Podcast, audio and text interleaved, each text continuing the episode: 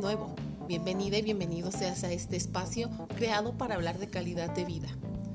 Primero, espero que te encuentres en un estado de bienestar y armonía y que la sesión pasada haya sido de utilidad en la construcción de tu propio concepto de calidad de vida. En esta, nuestra segunda sesión titulada de emociones y cogniciones, te hablaré de cómo los cuidados afectivos son fundamentales para un desarrollo emocional saludable. También te hablaré del autocuidado cognitivo para enfrentar de manera adecuada situaciones del día a día, en especial aquellas que son conflictivas y poco favorables. Son temas muy interesantes a tratar el día de hoy. Te invito a que te quedes, ya que los aprendizajes son prometedores. Sin más que esperar, comencemos.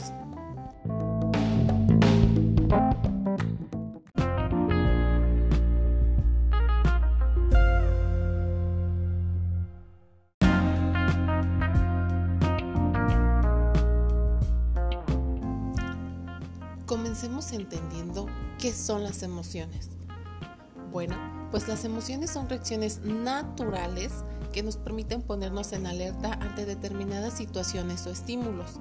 Los componentes centrales de una emoción son las reacciones fisiológicas, que es todo aquello que se manifiesta en el cuerpo, y los pensamientos. Por tanto, los cuidados afectivos son aquellos que están relacionados con nuestro mundo emocional, es decir, se trata de las atenciones y asistencias hacia nuestros sentimientos, emociones, pensamientos y conductas. Dichos cuidados incumben a la salud emocional, física y social. Recordemos cómo calidad de vida ha sido relacionado con este aspecto de salud. Pero ¿por qué? Porque en lo emocional nos proporcionan seguridad, orientación, comprensión y apoyo para entender el mundo desde una perspectiva emocional. En lo social, porque es la base para saber cómo debemos tratar al otro y de esta manera establecer relaciones interpersonales sanas. En el físico, porque hay enfermedades que cursan peor acompañadas de un estado de ánimo negativo. Al conjunto de habilidades para modular la intensidad y duración de nuestras emociones se le conoce como inteligencia emocional y las personas que la poseen tienen un denominador común, que es su gran capacidad adaptativa, lo cual es importante si consideramos que los factores emocionales determinan a largo plazo nuestra calidad de vida. Si bien nacemos con habilidades para manejarlas, el desarrollarlas o no está en función de nuestro entorno, pues los escenarios pueden favorecerlas o bloquearlas, así como el uso de técnicas que permitan desarrollar esta habilidad.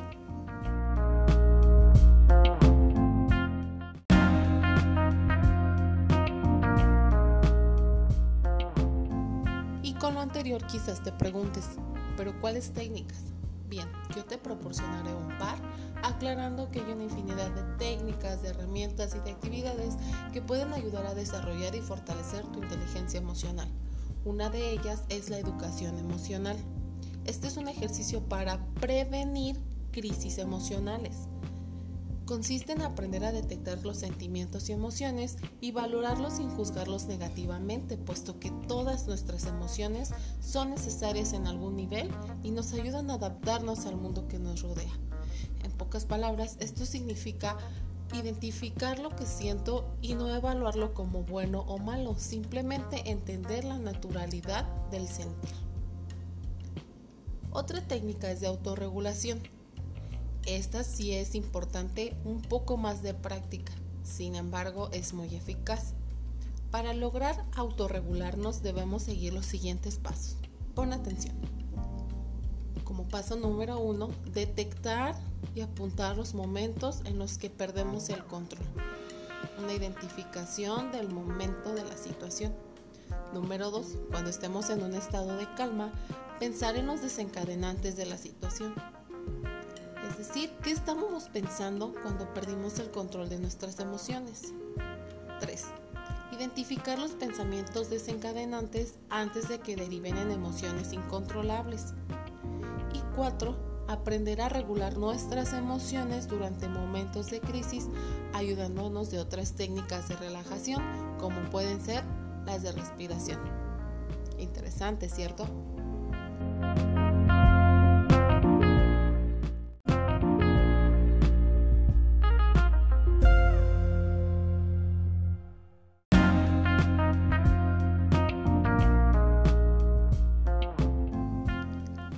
Esto a dónde quiero llegar?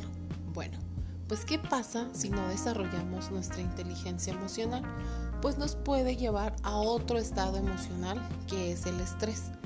Este hasta cierto punto es adaptativo, pues aparece ante la sensación de tener demasiadas demandas del entorno y cuando no contamos con los recursos para hacerle frente y esto se prolonga, aparece la ansiedad y esta se manifiesta a nivel físico, conductual y cognitivo, que es a lo que vamos a hablar ahora.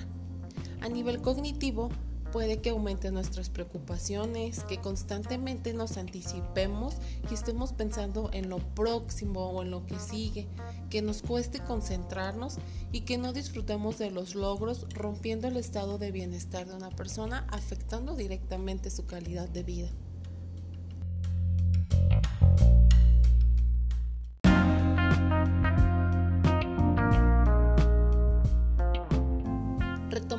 Nivel cognitivo que se ve afectado a partir de un estado emocional prolongado, hablemos de cognición. ¿Qué es la cognición? Es la capacidad que tenemos las personas de procesar la información a partir de la percepción, el conocimiento adquirido con la experiencia y nuestras características subjetivas que nos permiten integrar toda la información para valorar e interpretar el mundo. La cognición engloba diferentes procesos cognitivos como el aprendizaje, atención, memoria, lenguaje, razonamiento, toma de decisiones, etc. Y forman parte del desarrollo intelectual y de la experiencia, que ante un estado de ansiedad se ven notablemente afectados. La metacognición se ha convertido en una herramienta importante en la regulación de dichos procesos. Pero, ¿qué significa metacognición? ¿O qué hace que una persona sea metacognitiva? Ok, significa que esa persona conoce cómo piensa y cuáles son sus estados emocionales más relevantes y frecuentes.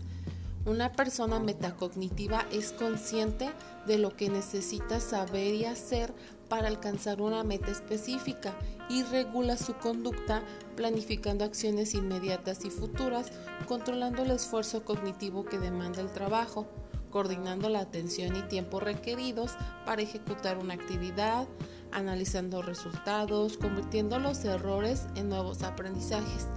Estos aspectos de la metacognición constituyen los componentes esenciales de una mente que piensa, siente y actúa con relativa reflexión, vigor y acierto.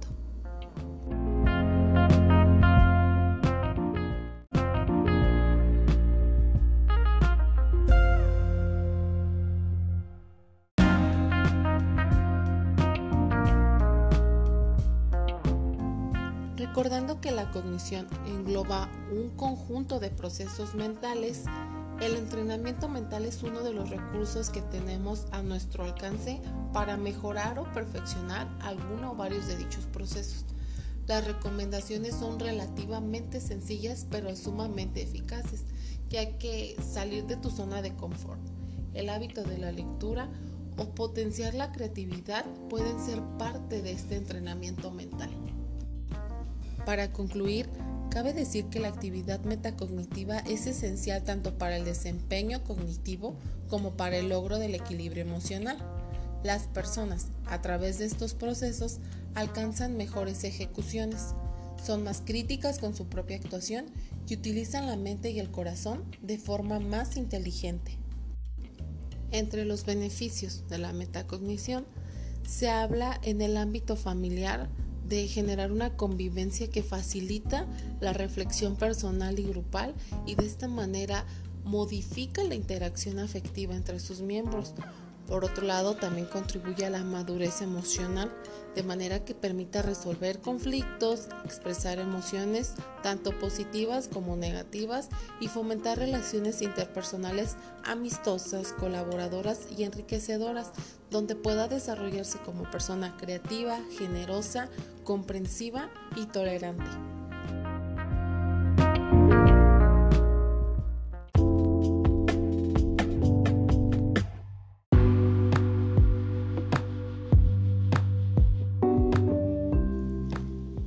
De hoy entendimos la importancia de los cuidados orientados a nuestras emociones, pensamientos y sentimientos y la repercusión de los mismos en la calidad de vida. A su vez, conectamos lo revisado la sesión anterior y entendemos que las personas somos seres multidimensionales. Por tanto, lo que afecte en un área modifica directamente la armonía y funcionamiento de las demás.